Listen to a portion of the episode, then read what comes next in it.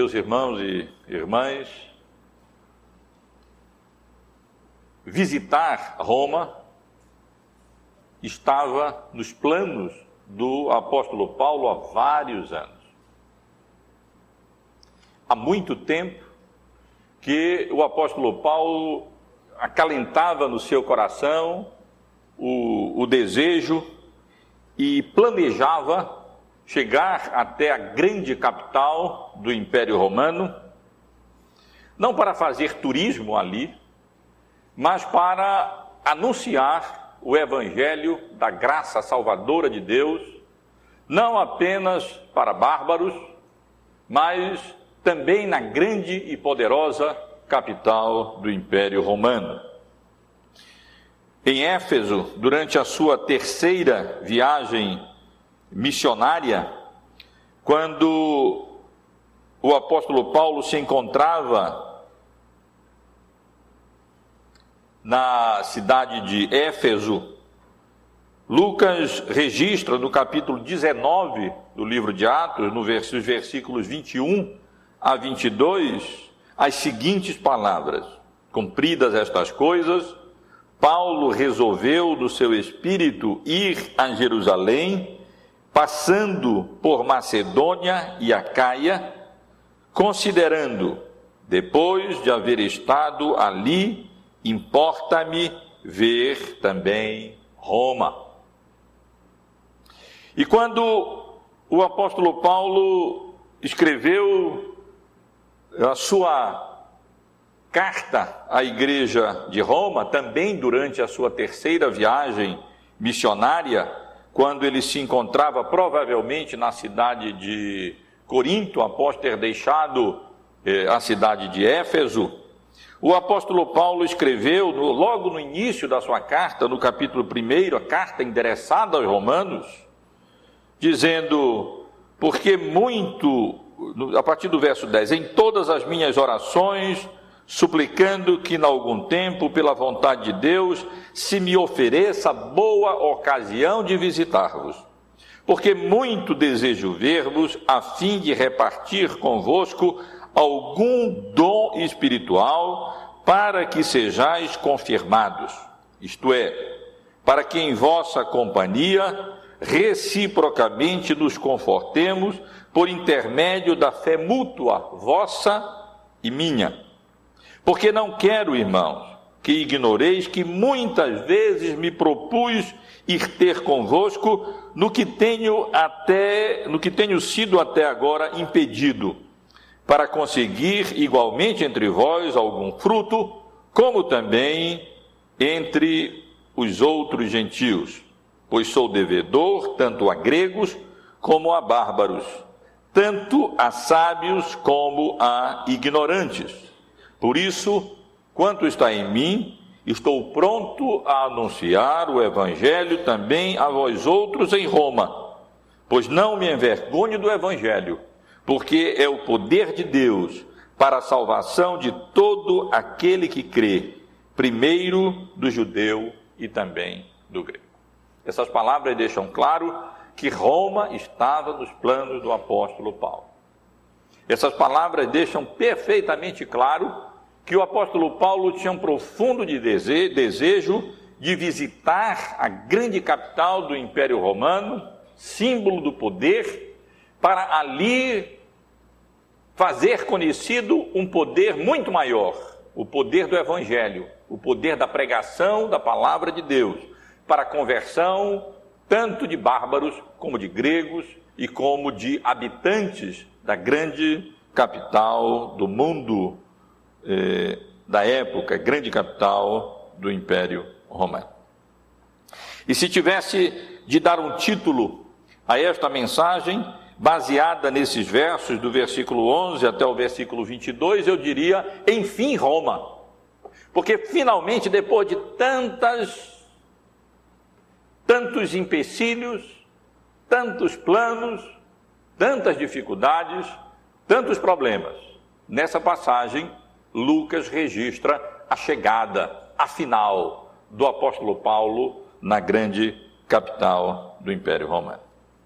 Os irmãos têm acompanhado essa exposição do livro de Atos, que já Estamos para completar dois anos nessa exposição e nos últimos domingos os irmãos têm acompanhado essa viagem do apóstolo Paulo à capital do Império Romano. Os irmãos estão lembrados que indo para Jerusalém e ali tendo a oportunidade de testemunhar aos, aos judeus, de testemunhar diante do sinédrio, de testemunhar diante do comandante das forças militares de Roma, sediadas na cidade de Cesareia, e tendo a oportunidade de dar testemunho de Cristo diante dos governadores Festo, Félix e do rei Agripa, o apóstolo Paulo, eh, preso, agora, apelando, havendo apelado para César, é encaminhado, é enviado para a cidade de Roma.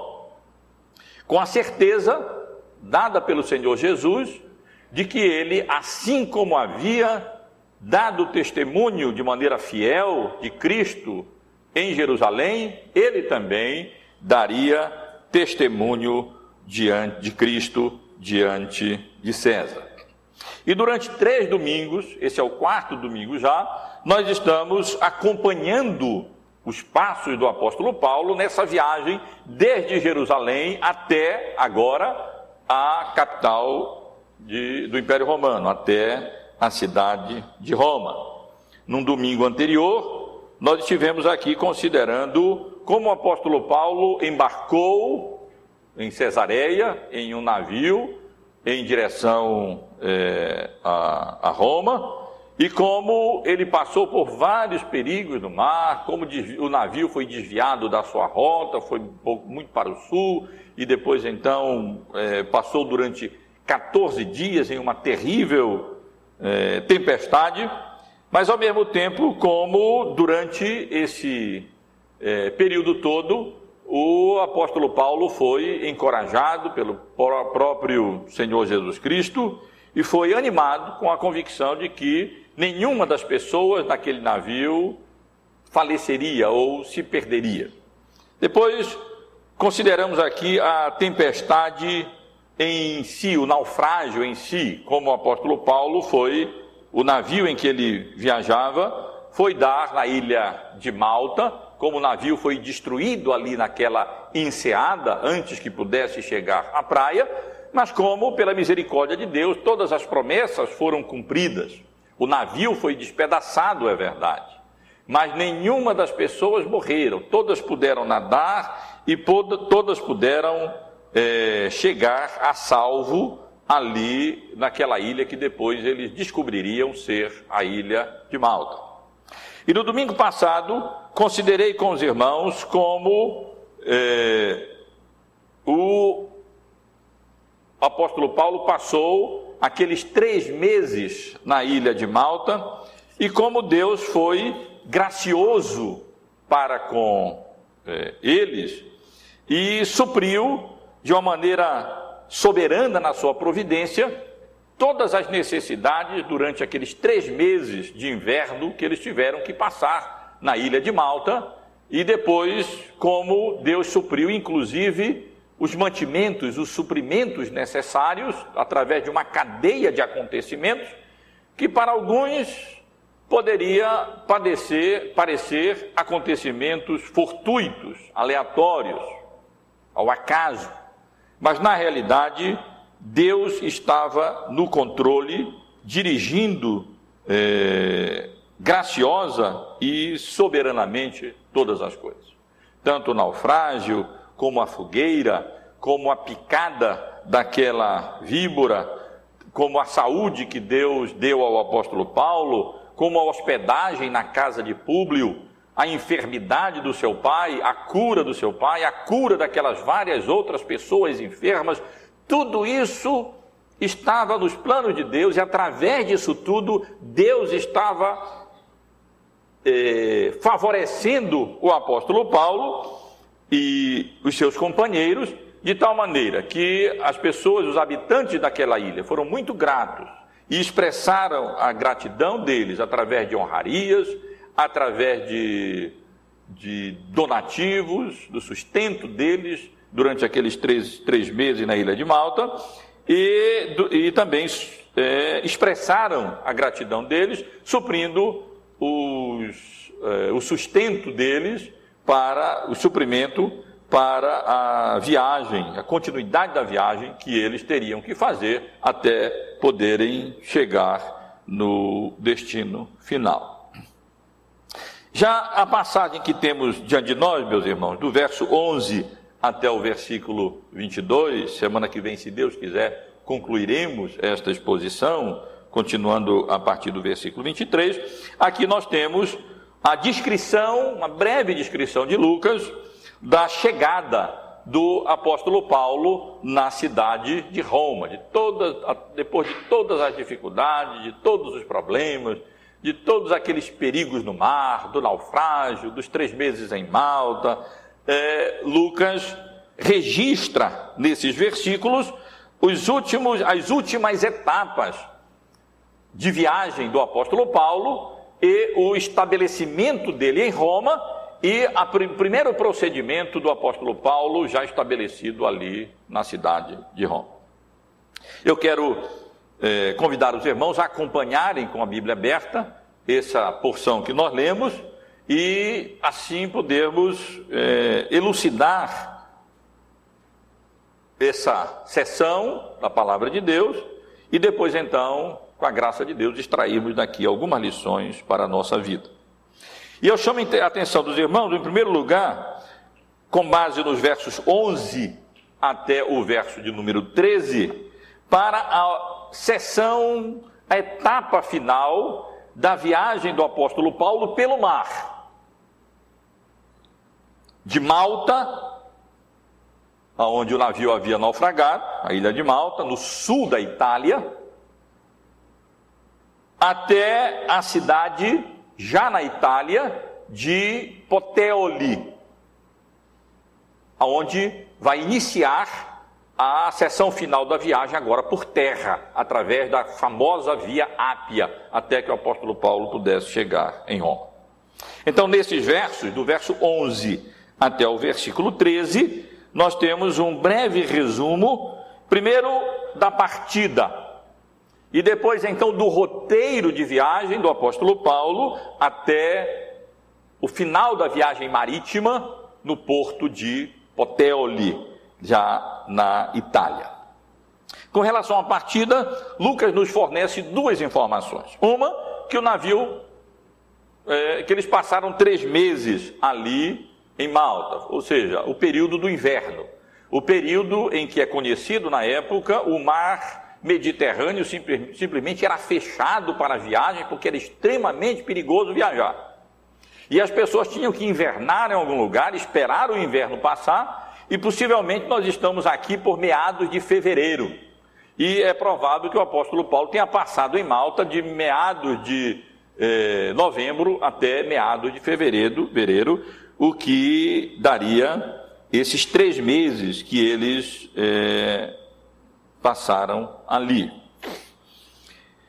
Lucas também informa com relação à partida que eles embarcaram no navio alexandrino que invernara também na ilha de Malta. Não foi apenas o navio que o apóstolo Paulo viajava que foi bater em Malta. O navio dele foi despedaçado, naufragou. Mas um outro navio, também alexandrino como o outro, que provavelmente também trazia trigo lá de Alexandria, do Egito, para suprir as necessidades de Roma, havia aportado em Malta, provavelmente num outro lugar, que não naquela enseada, que nada é mencionado acerca do navio ali, e havia ficado em segurança daqueles três meses, esperando o inverno passar para poder continuar a viagem para Malta. E aí então, Lucas informa que esse navio era um, um, um, nos dá uma informação aqui histórica, que o navio tinha um emblema, um símbolo, ou uma, uma imagem de Dióscuros, ou seja, dos dois. Dióscuros é uma tradução de gêmeos celestiais, ou seja, é uma referência aos deuses da mitologia grega, Castor e Póligos, que seriam filhos de Zeus e que eram, na realidade, conhecidos como os deuses patronos da navegação, os deuses protetores daqueles que é, se lançavam o mar e que tinham que navegar. E, portanto, esse navio tinha este emblema, Lucas menciona de passagem, e é, eles então embarcam no navio.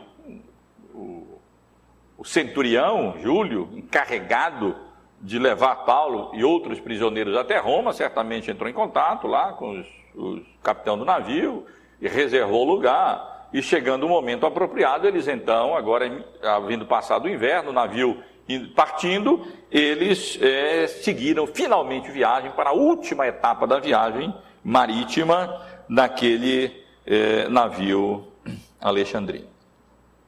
Essas são as informações que Lucas nos dá sobre a partida e como eles saíram de Malta e continuaram viagem. Nos versos 12 e 13, nós temos um breve resumo do roteiro da viagem até Poteoli. Na realidade, irmãos, eu ia trazer novamente aquele, aquele mapa e projetar aqui, mas eu espero que os irmãos ainda lembram, lembrem. Eu trouxe o mapa, mas fiquei conversando aqui, esqueci de colocar o mapa, já estava muito em cima, ia atrapalhar um pouco, não deu mais.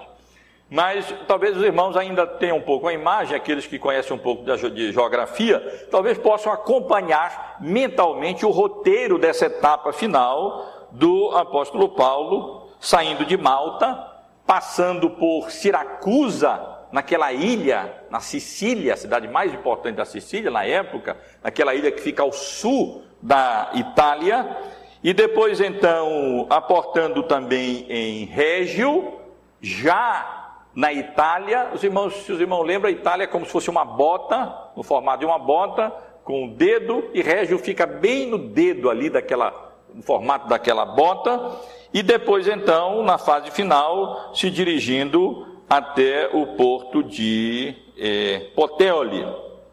E Lucas nos dá aqui algumas poucas informações apenas. Ele menciona que eles saíram de lá de, de, eh, de Malta, e fizeram uma primeira parada na cidade de Siracusa, que ficava mais ou menos a 150 quilômetros ao norte da ilha de Malta. Ali eles passaram três dias, provavelmente é, desembarcando parte do trigo que haviam trazido, é, ou por alguma outra razão que nós não sabemos. Então o navio passou ali, aportou ali durante é, três dias. Nada é mencionado de haver alguma igreja ali em Siracusa, possivelmente não havia igreja nenhuma ali.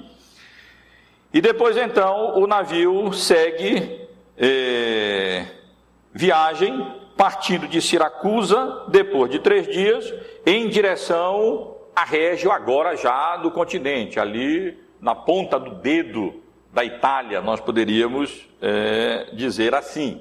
O navio foi bordejando, isso é, foi ali margeando aquela ilha de Siracusa, depois subindo ali em direção é, a, a Itália, até chegarem na, em Régio, aonde eles apenas pernoitaram e no dia seguinte continuaram viagem, agora uma viagem de cerca de 320 quilômetros, mas muito rápida, porque bateu um vento do sul, que ajudou a, a viagem, e em menos de dois dias eles puderam, naquele barco, eh, chegar no, no que seria o final da viagem marítima, no porto conhecido de Poteoli, e era um porto muito importante, onde geralmente o trigo trazido do Egito era, era deixado ali, desembarcado, e ali, portanto, eles pararam, no, no, a cidade fica no Golfo de Nápoles, na Itália, e é, ali provavelmente o trigo foi, foi desembarcado e ali também eles desceram. E ali encerra-se a fase, a etapa final da viagem deles por mar. Os irmãos devem imaginar que foi um alívio, né? Depois de tanta, tanto tempo de viagem, de tanta tempestade, 14 dias de, dias de tempestade, depois três dias ali, três meses na ilha, essa etapa final de viagem, eu imagino que tenha sido um alívio para eles agora concluir a viagem, finalmente é, aportar para fazer o restante da viagem, agora de cerca de mais ou menos 200 e poucos quilômetros, por terra, seguindo a Via Ápia, uma via famosa, conhecida, pavimentada, reta, uma das melhores vias do mundo naquela, é, naquela época. A partir do versículo 14, os irmãos podem acompanhar na Bíblia de vocês, até o versículo 15, nesses dois versículos, Lucas é, registra o, a, a fase final da viagem agora por terra.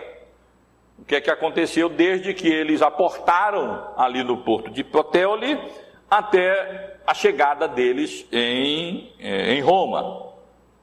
E Lucas se concentra em duas coisas. Primeiro, nos dias que eles passaram ali em Poteoli. Ele informa que eles passaram sete dias ali naquela cidade. Havia ali uma igreja, havia ali irmãos, eles encontraram crentes que convertidos e essa, esses irmãos deram muito boas-vindas ao apóstolo Paulo quando souberam que ele ali tinha chegado e insistiram e convidaram que eles passassem com eles sete dias. Os comentaristas às vezes ficam em dúvida e com dificuldades para explicar como é que Paulo, um prisioneiro, poderia aceitar aquele convite se ele estava preso e ali poder determinar as coisas e passar sete dias é, na cidade de Poteoli, na, na convivência e na comunhão com aqueles irmãos em Cristo.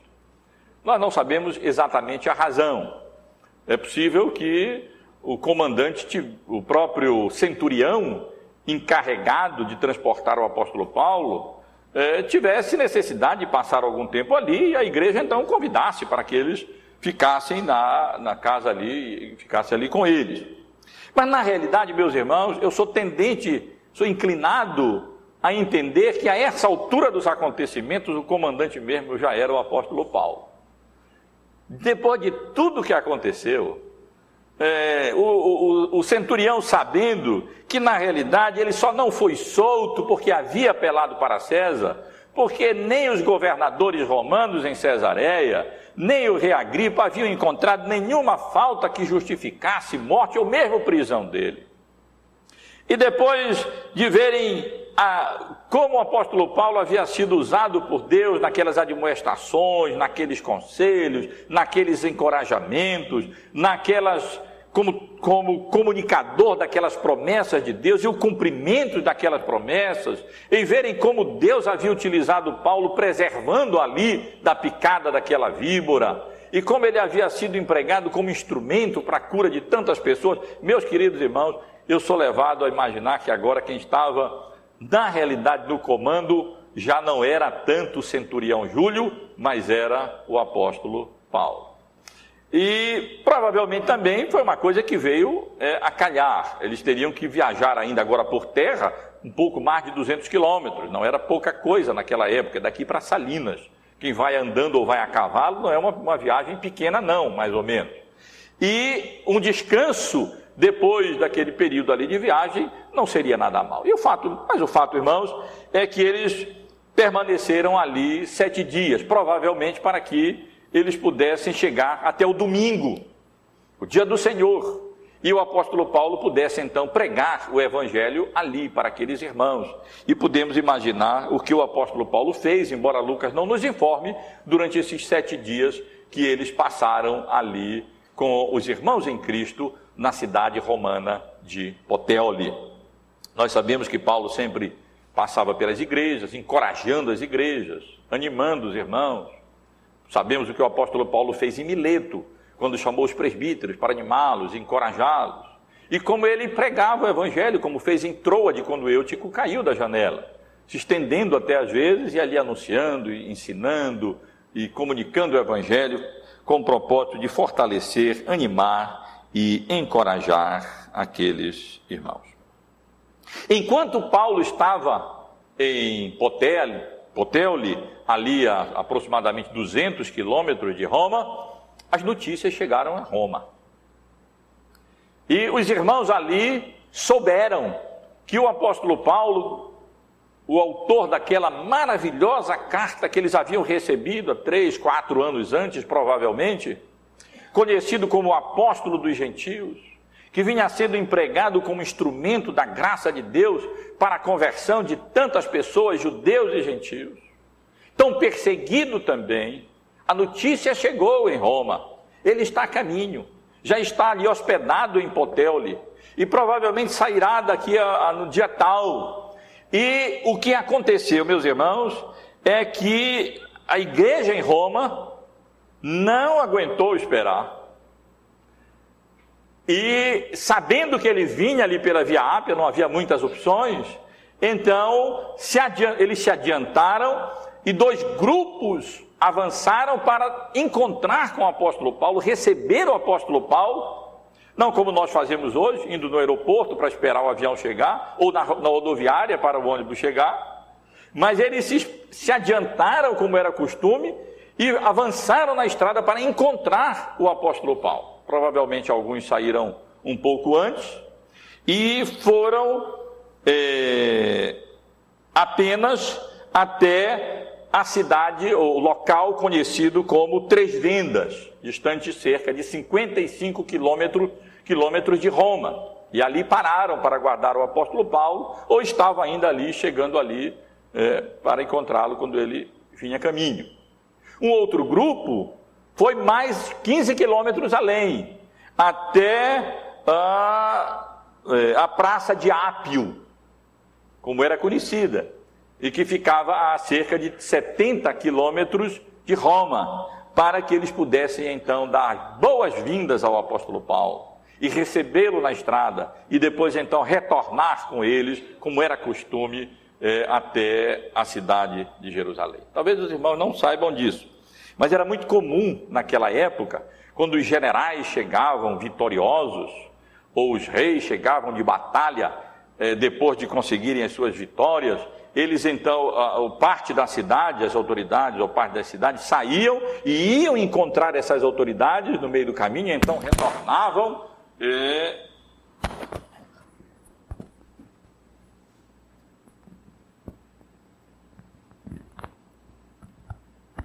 Desculpem.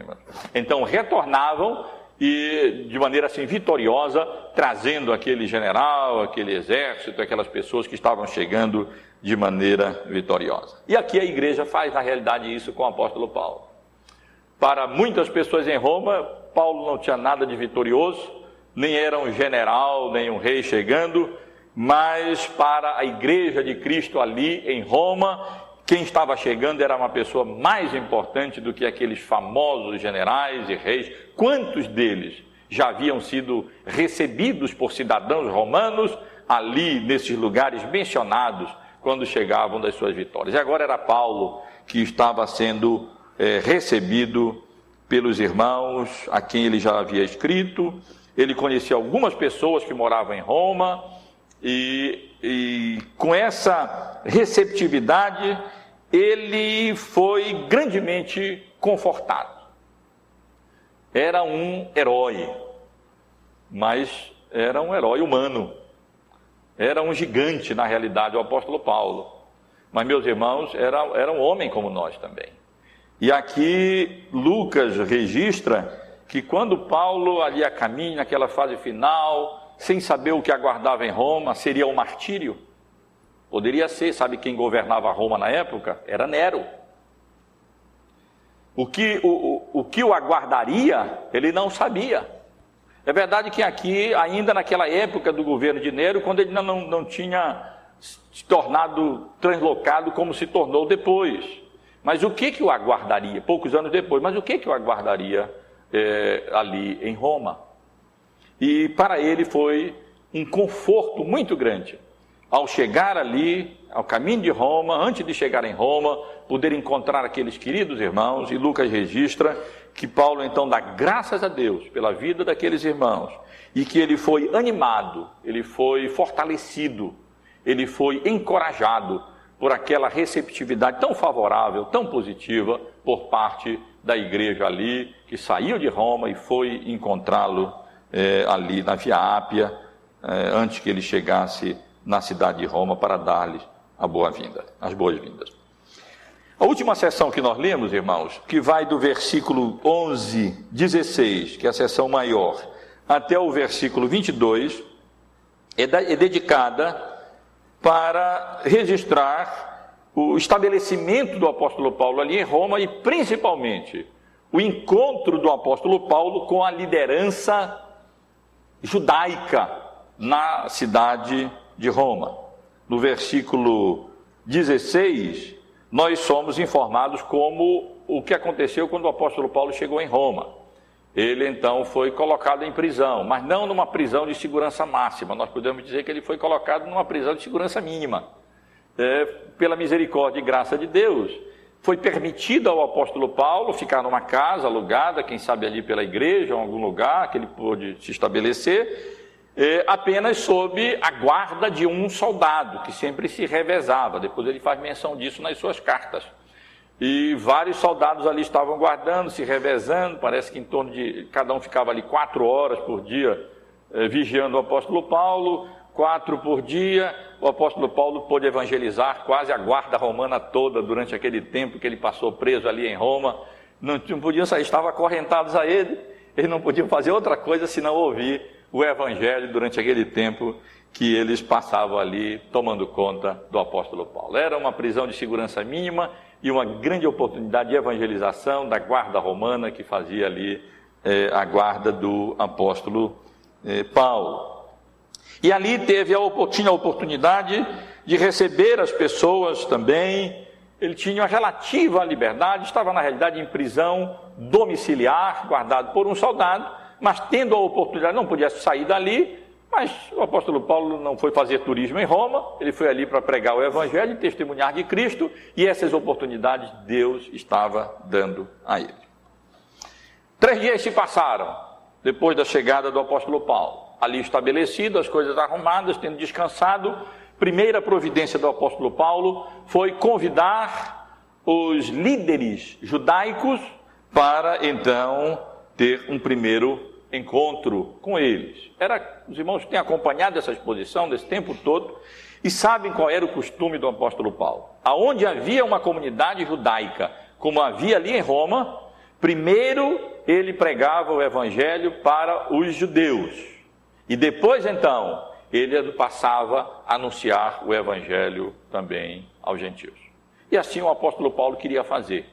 E por isso mesmo ele convidou, chamou a liderança é, judaica, e com a palavra, o apóstolo Paulo, primeiro, se apresenta como uma pessoa inocente. Ele diz: Olha, eu, eu estou aqui inocente, eu nada fiz contra contra o povo judeu, eu nada fiz contra o costume dos judeus, na verdade eu sou judeu e tenho vivido como judeu para com os judeus.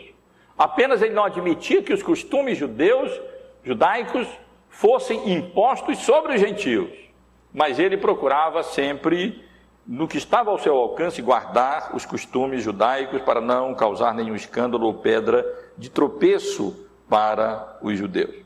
Mas diz ele que, embora inocente, não tendo feito nada contra os judeus, nem contra os costumes deles, na realidade, ele havia sido preso em Jerusalém, havia, havia sido como Cristo entregue aos romanos e vinha preso de Jerusalém como eh, ali em consequência não de culpa eh, dele, mas porque não tendo outra alternativa, através da oposição dos judeus, apesar dos líderes romanos quiser tenham é, pretendido soltá-lo, porque não, não tinham visto mal nenhum. Mas ali, por causa da oposição dos judeus, ele não teve outra alternativa senão apelar para César.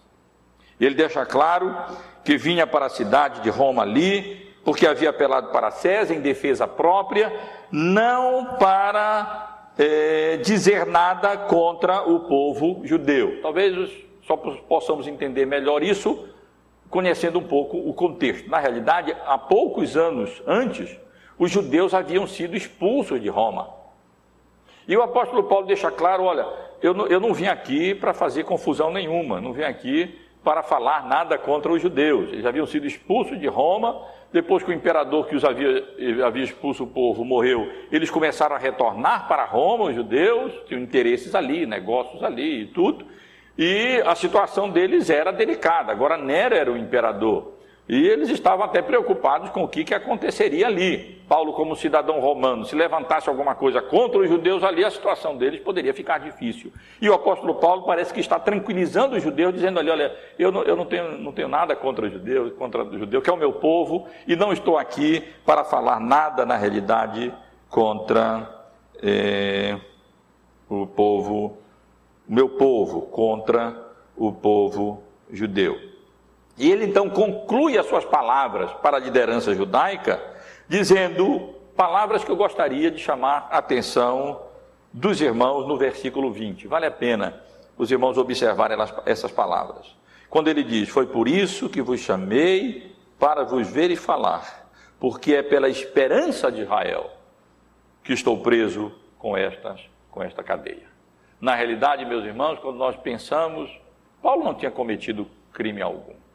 Paulo não tinha feito nada de errado, nem contra os judeus, nem contra a lei romana. As autoridades romanas queriam soltá-lo. Não foi possível por causa da pressão política dos judeus. Paulo veio de Roma, ficou preso, veio de Jerusalém, ficou preso ali, os irmãos lembram, dois anos por Félix, depois por Festo, continuou algum tempo depois veio de Roma é, como um presidiário naquele navio, enfrentou aquela tempestade toda, enfrentou o naufrágio, enfrentou tudo aquilo que ele enfrentou. Por quê? Qual a razão? E por que que Paulo estava ali detido em Roma, preso com, aquelas, com aquela cadeia, aquele soldado que o guardava? Qual a razão disso? O apóstolo Paulo resume nessas palavras: por causa da esperança de Israel. Isto é, por causa do Messias prometido.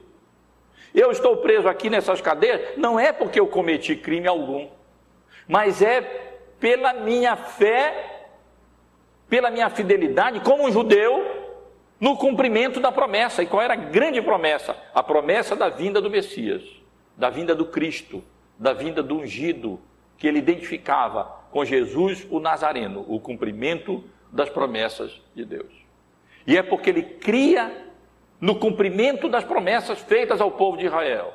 É porque ele cria na grande esperança de Israel a vinda do Redentor, a vinda do Salvador.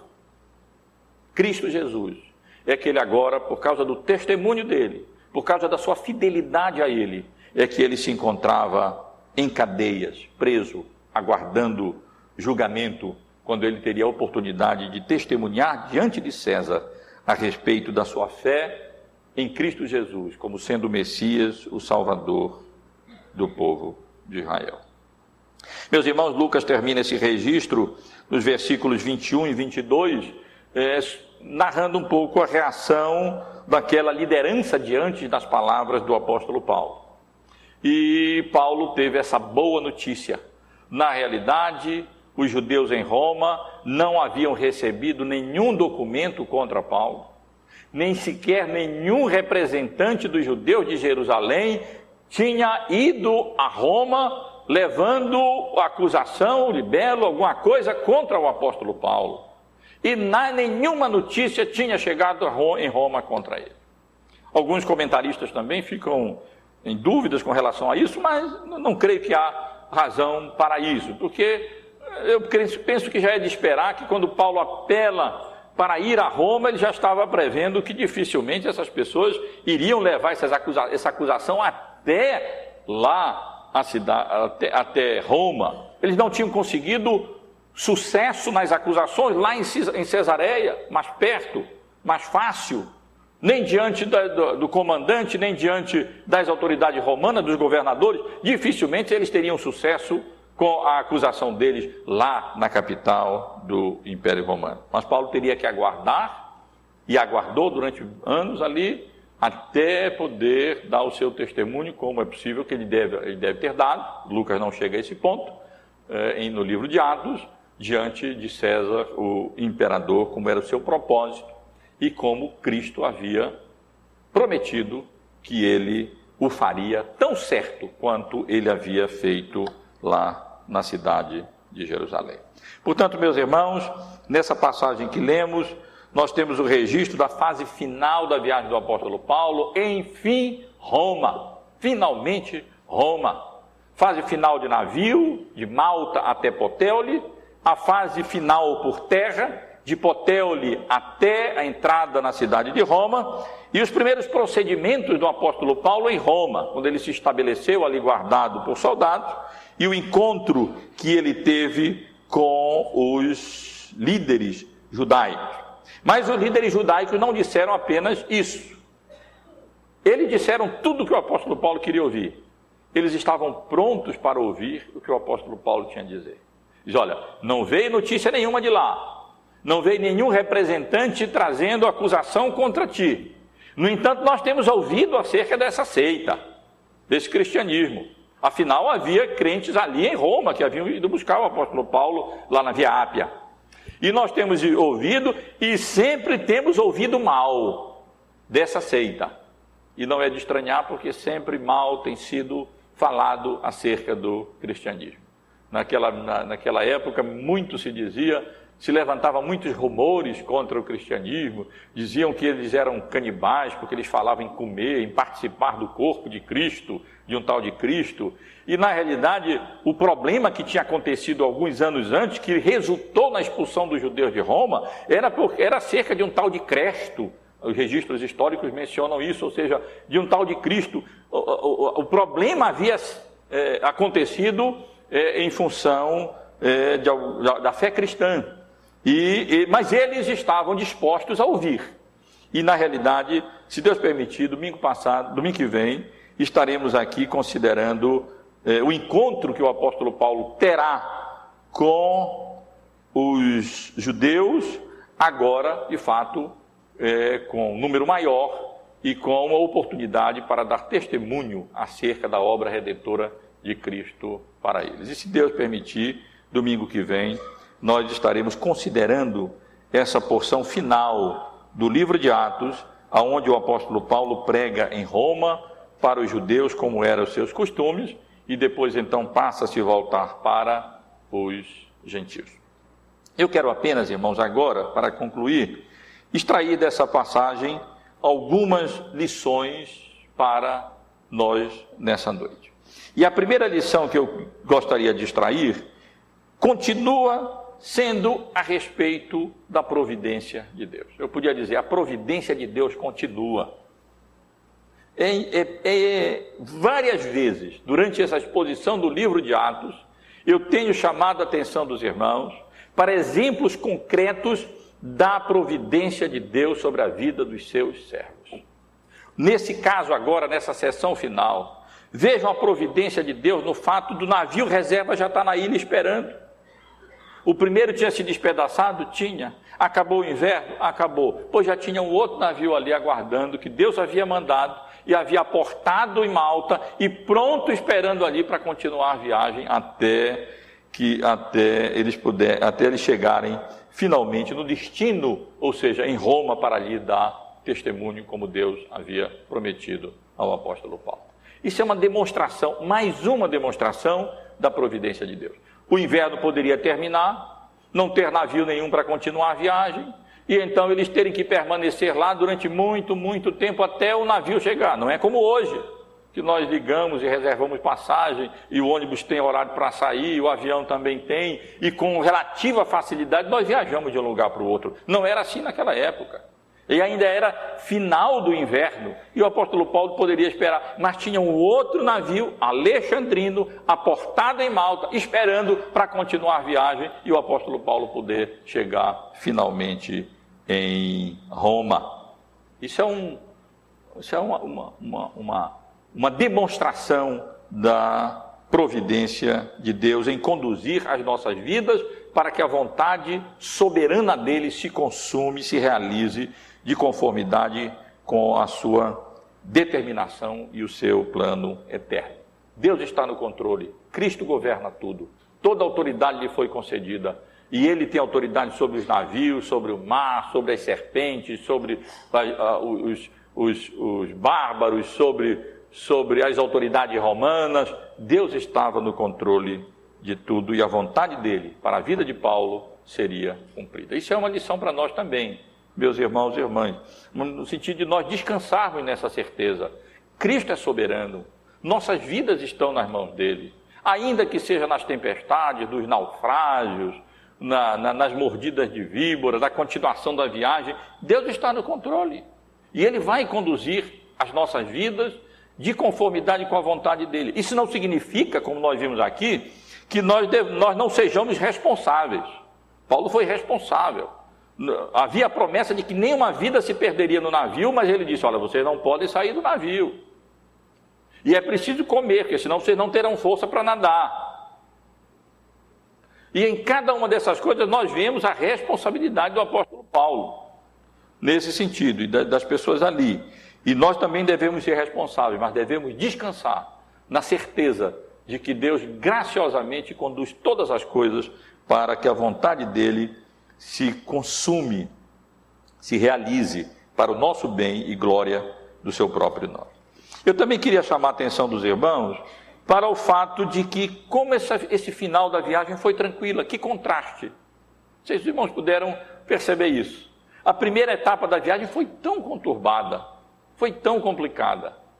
Nem bem o navio saiu, começou, começaram os problemas. Um problema atrás do outro. Quando pensava-se que as coisas iam se resolver, as coisas se complicavam novamente. Já nessa fase final, que tranquilidade. Pega o navio, tranquilo, o vento a favor, aportam, descansam, ah, os irmãos estão ali esperando em, em, em, em depois eles seguem viagem, chegam em Roma, tudo tranquilo, tudo tranquilo. Como muitas vezes acontece na nossa vida, depois da tempestade, vem a bonança e vem a tranquilidade. E como na nossa vida também acontece épocas assim. Tem época em que é onda sobre onda, são dias maus, problemas sobre problemas, naufrágios, vamos dizer assim, figuradamente. Tantas coisas acontecem, dificuldade de problema na nossa vida, mas tenhamos bom ânimo, como Paulo disse é, aqueles navegantes ali, e como Cristo havia dito a Paulo, Paulo tem de bom ânimo. Porque as tempestades passam, e depois o, o período mais tranquilo costuma vir na nossa vida, depois das ondas passarem sobre nós, geralmente períodos é, em que nós podemos contar com a graça e a misericórdia de Deus, vem também sobre a nossa vida. Também, irmãos, quero ressaltar a receptividade da igreja ali para com o apóstolo Paulo. Que coisa bonita! Né? Tanto em Potelli, como depois os crentes de Roma se dirigindo ali na Via Ápia para receberem o seu herói e trazê-los para a cidade de Roma, como de fato ele era, com cuidado e acompanhando ali o apóstolo Paulo, o que foi motivo de gratidão a Deus do apóstolo Paulo e, por outro lado, o que foi um grande conforto e encorajamento para ele saber que a, cidade para onde ele ia, ser julgado por Nero, era a cidade onde havia crentes, irmãos queridos, que estavam ali e que tinham carinho e amor e cuidado e o que, e que o assistiriam ali naqueles momentos difíceis da sua vida na cidade eh, de Roma. É um conforto sempre o que a igreja eh, uns para com os outros nos momentos de dificuldade na vida. Mas, meus irmãos, eu quero chamar a atenção, especialmente dos irmãos, para a, a preocupação do apóstolo Paulo em Roma. Quando o apóstolo Paulo chega em Roma, eu ressalto o que disse há pouco: ele não foi ali fazer turismo. A preocupação dele não era conhecer o Coliseu, nem conhecer os prédios públicos, nem as bonitas estátuas de Roma, nem nada daquelas coisas. O que não significa que ele não tivesse interesse por elas. Era um homem culto, era um homem erudito na época. E certamente ele teria curiosidade de ver e apreciar, e a capacidade de apreciar aquelas obras. No entanto, o que fica claro do relato de Lucas, meus irmãos, era que Paulo, na realidade, não estava nem tão preocupado em se justificar. Ele explica, ele esclarece para a liderança judaica por que, que ele se encontrava ali preso, se inocenta, porque na realidade era inocente. Mas, meus queridos irmãos, ele chama atenção para esse fato. Eu estou aqui por causa da esperança de Israel. Eu não estou aqui porque fiz nada errado, eu estou aqui por meu é como se ele estivesse dizendo, eu estou aqui por meu amor a Cristo. Eu estou aqui porque eu creio no Messias, eu creio que ele vinha, eu creio que ele é Jesus, ele deu, deu evidência disso na sua vida, na sua morte, nas suas obras, nos seus milagres, na, na autoridade com que ele ensinou e pregou, especialmente na sua ressurreição. E eu estou aqui por causa da esperança de Israel. E essa é a preocupação do apóstolo Paulo. Três dias depois de chegado, estabelecido ali, a primeira coisa que ele faz é chamar os judeus. Com que propósito? Dar testemunho acerca da obra redentora de Cristo na cruz do Calvário, de Jesus o Nazareno, como sendo o Salvador, como sendo o Messias prometido para o povo de Israel. Essa é a preocupação do apóstolo Paulo.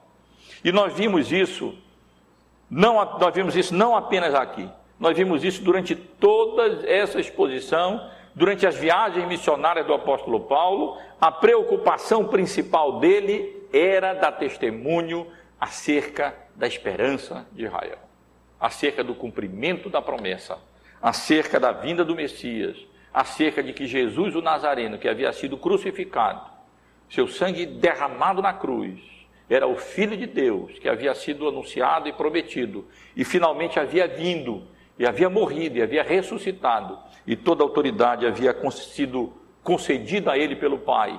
E era através da autoridade de Cristo que ele realizava portentos e milagres, e sinais e curas, e em nome dele que ele anunciava e pregava o evangelho da graça de Deus em Cristo Jesus. Meus irmãos, esse era, essa, essa, esse era o propósito do apóstolo Paulo. Ele queria ir a Roma. E ele queria ir a Roma Repito, não era para fazer turismo. Ele queria ir a Roma para anunciar o Evangelho. Como disse aos irmãos no início, lendo a carta aos Romanos, ele diz: Olha, muito que eu quero ir, mas meu, não foi possível. Mas eu quero ir para pregar a Cristo.